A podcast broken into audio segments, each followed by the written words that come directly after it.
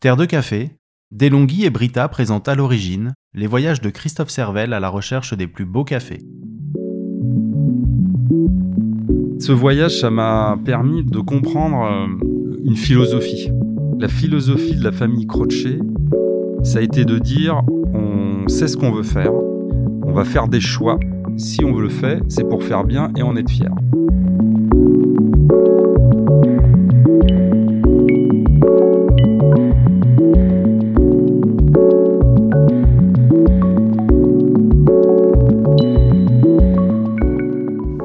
En 2016, c'est enfin le moment pour Christophe de s'envoler pour le Brésil, premier producteur de café arabica au monde. Un pays dont la production a une influence considérable sur le marché du café. Pour ce voyage, il est accompagné d'Alexandre Bélanger, directeur général de Belco, importateur de café vert. Dans les régions de Minas Gerais et de Sao Paulo, Christophe et Alexandre partent à la rencontre de deux modèles agricoles aux extrêmes opposés.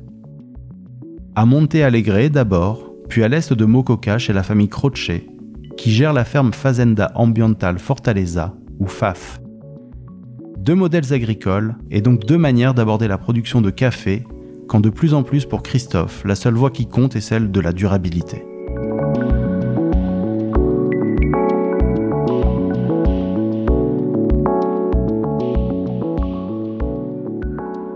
Le Brésil, dans le monde du café, c'est le premier producteur mondial d'arabica. Généralement, euh, ce sont des méga plantations, très productives. Et le café euh, donne le là un peu du marché. C'est-à-dire que lorsqu'il y a un problème de production au Brésil, qui peut être lié à un manque de pluie, à trop de pluie, à des gels précoces ou tardifs, eh bien, les cours montent. Le Brésil dans le café spécialité, c'est intéressant parce que c'est un gros faiseur de café sur un système euh, colonial encore. D'ailleurs, les familles qui dirigent euh, le pays en politique ou les grandes familles agricoles, c'est à peu près les mêmes. Mais comme ils sont loin d'être bêtes, euh, ils ont bien compris qu'il se passait quelque chose d'abord avec le café de spécialité. Et là, depuis 2-3 ans, ils ont compris qu'il se passait quelque chose avec le bio. Alors il y a des petits producteurs qui se sont mis, qui ont compris comme dans les autres pays qui pouvaient gagner leur vie avec ça. Donc il y, a cette génération, ces petites fermes-là, de gens qui sont formidables, hyper courageux, qui sont passionnés et tout. Puis d'un autre côté, il y a les grosses fermes, les mecs qui sont capables de mettre sur la table comme Datera euh, plusieurs millions d'euros en se disant ah on va faire du specialty. Et ils y arrivent. Ils arrivent à avoir des cafés de mieux en mieux. Ça prend pas un an comme ils pensaient, ça prend plusieurs années, mais ils y arrivent. Donc il y a ces deux versions là, mais la version euh, un peu industrielle du café de spécialité, euh, c'est pas ce qui est le plus intéressant. Moi, ce qui m'intéressait, c'est de voir deux choses.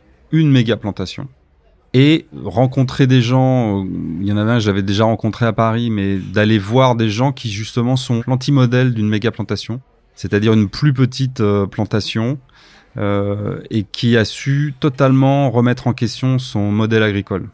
En l'occurrence, il s'agit de Fazenda Ambiental Fortaleza, qui est pour moi un exemple de production durable au Brésil. En tout cas, c'est eux qui ont donné le là. La famille a régénéré une ferme et totalement changé les principes euh, agricoles.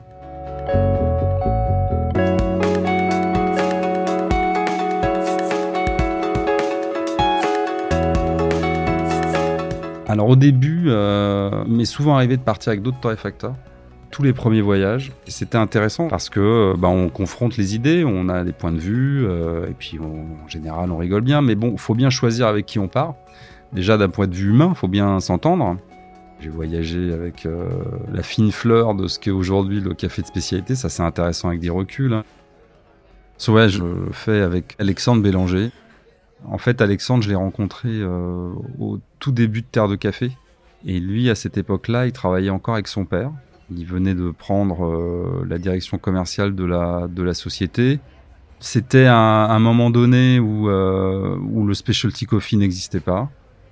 Et euh, on s'est tout de suite très bien entendu avec Alexandre et on a tout de suite, tous les deux, je pense, compris au même moment qu'il fallait que nos sociétés se tournent absolument vers la qualité. Donc moi, c'était facile, j'étais au début de quelque chose. Euh, Alexandre, il a repris une société. Son père travaillait encore euh, dedans. Et je sais qu'au départ, il s'est un petit peu battu avec son père pour euh, arrêter de faire du Jima grade 5 et de faire du Walaga, du Walaga café de forêt bio comme on, comme on faisait nous. Donc il y a cette relation-là, et puis donc une relation de, de débutants, d'expériences de, communes autour d'une même vision. Et puis il y a cette construction mois, mois après mois, année après année. Je me souviens très bien euh, au départ, quand je construisais la gamme, qu'on avait du Walaga euh, Café de Forêt, on avait un peu de, de d'Atera du Brésil, on avait euh, du Don Jiménez de République Dominicaine. Et je me souviens d'un, déjeuner avec lui où je lui ai dit, écoute, ça c'était, on était en 2010-2011, je lui ai dit, j'ai pas les moyens de voyager, je connais personne à l'origine, mais je ne veux plus que du micro-lot. Il m'a dit, écoute, je reviens vers toi dans un mois avec des solutions un mois, jour pour jour, on a redéjeuné ensemble. Il avait toutes les solutions sur la table. On partage le même amour des beaux cafés et de la durabilité. Ça, c'est vraiment important. Et puis c'est cette relation-là, c'est on a construit quelque chose. Alors chacun dans son domaine, lui en tant qu'importateur sourceur, moi en tant que torréfacteur sourceur, on va dire. Mais on l'a construit en même temps avec une vision partagée dans un monde nouveau. Forcément, ça crée des liens. Et l'autre chose, c'est que euh, Alexandre m'a toujours euh, soutenu. C'est-à-dire qu'il y a évidemment, quand on a une petite affaire, euh, il y a des grands moments de découragement.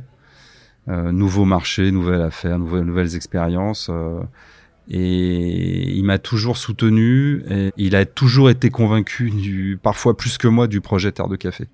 Et ça, ça, je lui en serai toujours reconnaissant.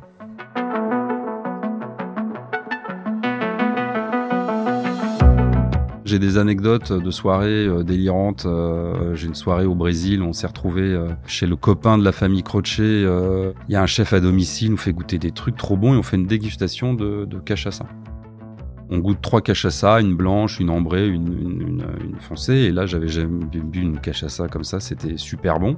Il nous explique le bois, il le fait venir de France et tout. ok, super, on commence à être un peu chaud à la cachaça. il dit, je vous fais visiter mes chais. Et là, on arrive. En fait, on se rend compte que le mec avait des énormes, c'était des milliers de litres de cachaça et qu'il faisait sa cachaça chaque année, il s'éclatait, mais qu'il n'y avait pas de marché. Donc il nous demandait si, euh, si, ça nous intéressait d'importer de, de, la cachaça en France. Au début, on trouvait ça rigolo. Après, on a dit qu'on allait se concentrer sur le café. Mais voilà, c'est des anecdotes comme ça où on rencontre des, des gens incroyables. Et c'est bien si c'est partagé avec d'autres.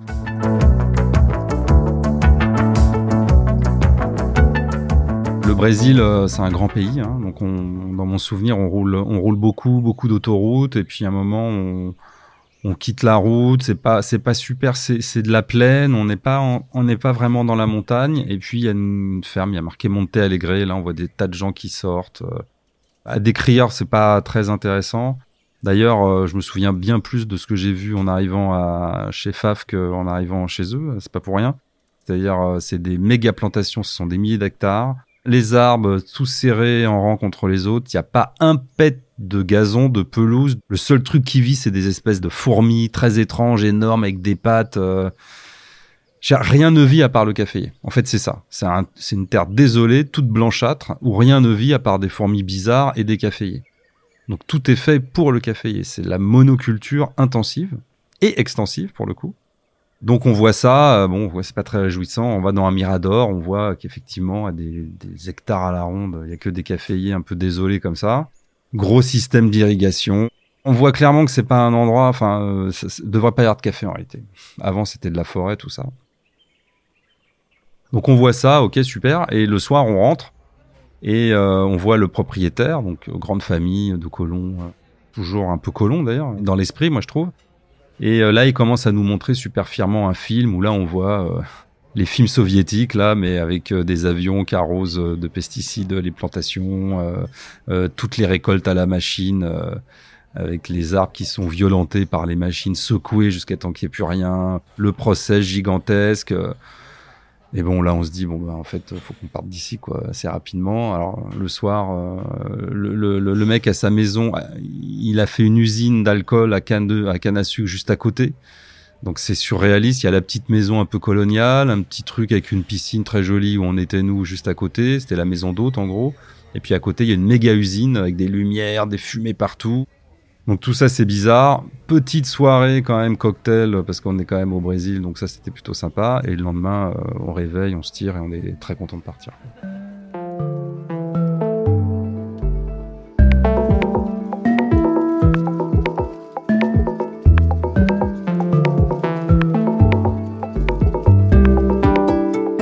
terres de café, il y a des producteurs avec lesquels on travaille depuis le début. Et ça aussi, c'est de la durabilité. Parce qu'un producteur, lui, il a besoin d'avoir des partenaires fiables. Moi, j'ai besoin d'avoir des producteurs fiables. Et lui, il a besoin d'avoir des partenaires fiables. C'est-à-dire qu'on a besoin de visibilité. D'une certaine manière, quand on fait un, business, parce que là, on parle de. C'est un business aussi, c'est une passion, mais c'est aussi un business. On a besoin d'avoir de la visibilité, on a besoin de savoir où on va et avec qui on va. Donc, on a besoin de, de visibilité des deux côtés.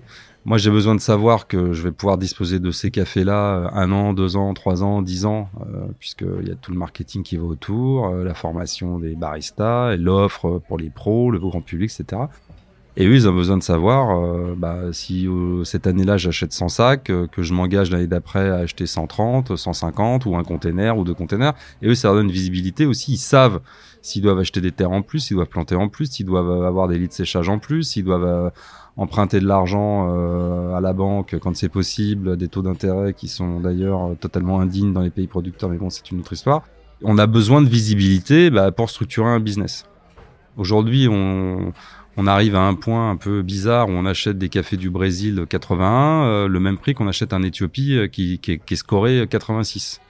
Donc forcément, il y a un report de la demande sur ces cafés. Donc ces cafés augmentent. Quand on a un bon partenaire, quand on a joué le jeu depuis le départ, ce bon partenaire va dire écoute, les micro-lots, moi j'ai pas de surcoût, donc je vais pas t'augmenter, je vais pas te doubler le prix, je vais même pas te mettre 20%, ça ne bougera pas. Et moi, de la même manière, je m'engage sur des prix et des volumes. Donc voilà, c'est ça un partenariat. Et donc, quand on voyage, soit on va découvrir des nouveaux partenaires, soit on va se renseigner sur ce qui se passe, ou soit on va consolider des liens d'amitié, d'affaires et de consolider des volumes aussi. Les producteurs, ont besoin de soutien, mais moi j'ai besoin du soutien de, des producteurs aussi. Dans les moments durs, quand le marché double, j'ai besoin de leur soutien. C'est ça un partenariat constructif, et c'est comme ça qu'on va maintenir une jolie filière dans le café de spécialité.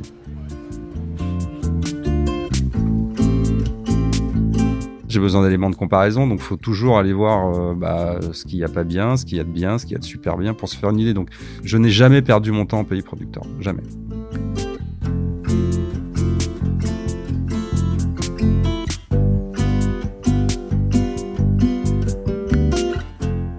Voilà, alors le lendemain, on va chez FAF, Fazenda Ambiental Fortaleza, la famille Croce. Là, on commence à attaquer vraiment la montagne. Hein. Chez eux, on est à 1002, je crois. C'est très haut pour le Brésil. On a 1100, 1002. Et puis, on attaque la route. Ben, c'est joli. On traverse des petits villages. Il y a des champs, des arbres. Et puis, euh, d'un seul coup, on arrive à Mococa. On prend une petite route. Et là, euh, il y a une pancarte que tous les amateurs du café de spécialité connaissent. C'est le sign de la ferme, Fazenda Ambiental Fortaleza très beau, coucher de soleil derrière. Et là, on roule et on traverse les plantations. effectivement, là, on, arrive dans des décors euh, vraiment de, café tels qu'on les imagine quand on aime le café de spécialité.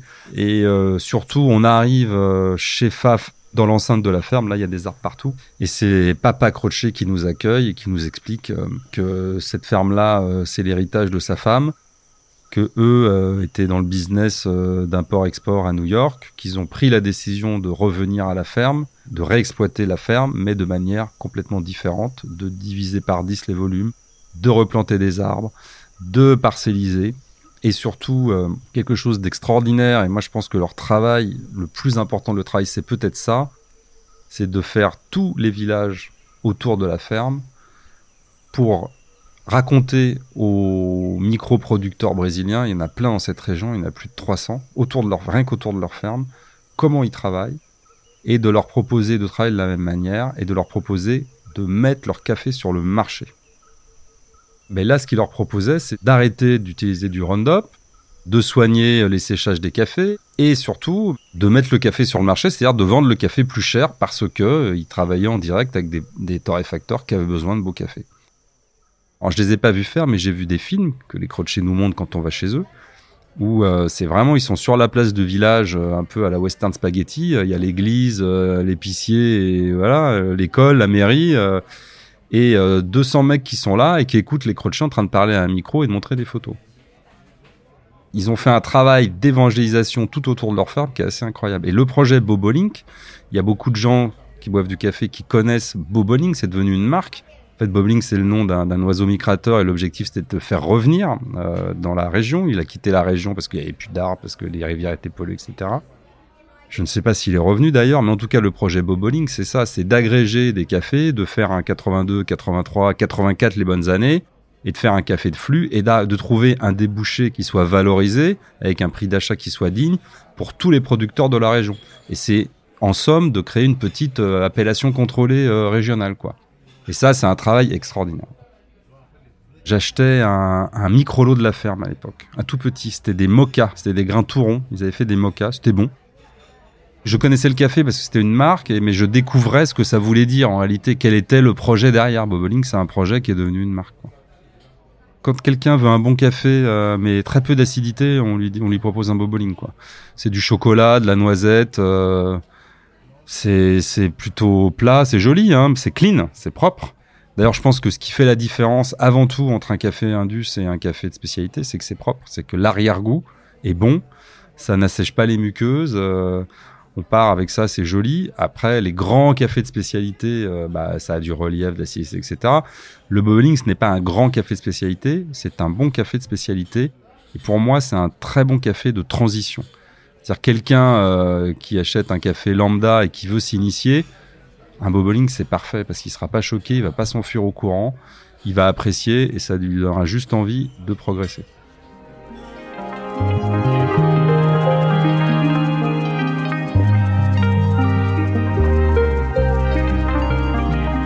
En fait, ce voyage, ça m'a permis de, comprendre euh, une philosophie.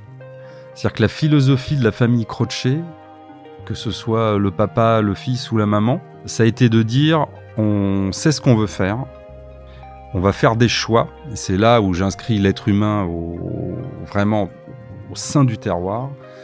Et ils se sont dit on n'est pas obligé de faire du café. Si on le faire, c'est pour faire bien et en être fier. Et avant à peu près tout le monde, ils ont su comment le faire. Ils ont le courage de diviser par 10 leur volume, de planter des arbres, de faire des cafés nature, et bien fait, euh, d'utiliser moins d'eau. Là, ils en sont à mettre des filtres naturels dans la terre pour l'eau qui sort des aires de séchage euh, retourne à la rivière, euh, qu'elle n'ait pas d'impact. Voilà, ces gens-là ont eu cette vision-là, et à ma connaissance, ils l'ont eu avant, la, avant tout le monde, quoi. Et dans un pays hyper productiviste ou, euh, ou mettre des engrais euh, jusqu'à il y a peu de temps ou du Roundup, ça, ça, ne choquait personne. C'est de l'agro-business. Euh, c'est un pays qui vit en grande partie de l'agro-business. Et donc eux, ils ont pris un modèle euh, à contre-pied. C'est ça qui m'a vraiment intéressé. Alors jusqu'à il y a pas longtemps, le Brésil, ça représentait beaucoup de café parce qu'on achetait des, un café qu'on appelle le Bourbon Junior, qui est pas vendu dans nos boutiques, qui est un café d'assemblage, qui est un 81, 82 qu'on achetait euh, relativement peu cher. Et donc, c'était une manière pour nous d'avoir des prix extrêmement compétitifs avec nos concurrents industriels. Ça représentait beaucoup. Ça, on a arrêté. Donc aujourd'hui, le Brésil, ça représente euh, Fazenda Ambiental Fortaleza, c'est-à-dire euh, une centaine de sacs. On fait le boboling bio, et puis on fait là, on fait un micro lot avec eux de leur ferme. Alors beaucoup, ce qui est amusant, c'est beaucoup parlent de FAF, Fazenda Ambiental Fortaleza. Beaucoup disent connaître le café, mais en réalité, des cafés de la ferme, il y en a très peu. C'est une toute petite ferme. Euh, le boboling, c'est pas, ça vient pas, ça vient des producteurs environnants. Donc on, a voulu refaire un micro lofaf, on va faire un Nikatu nature cette année, donc euh, ça doit représenter euh, genre 70 sacs, c'est rien quoi. Donc se passer du Brésil, euh, bien sûr c'est possible. Après, il faut pas se passer des jolies choses. Euh, le travail que fait euh, FAF, c'est un travail totalement respectable et il faut, bah, il faut le valoriser. Et puis FAF mérite d'avoir un terre de café comme torréfacteur, mais nous, on mérite vraiment aussi d'avoir d'avoir un FAF comme comme fournisseur de café. Donc non, non, c'est une famille, on se connaît bien, c'est une famille que je veux suivre. Donc évidemment qu'on peut se passer du café du Brésil, mais il faut pas non plus être débile et se dire ah non pas de Brésil parce que le Brésil c'est pourri. Déjà c'est pas vrai. Et en plus de ça, il faut encourager euh, bah, la nouvelle génération de caféculteurs qui essaie de faire des, belles choses. Quoi.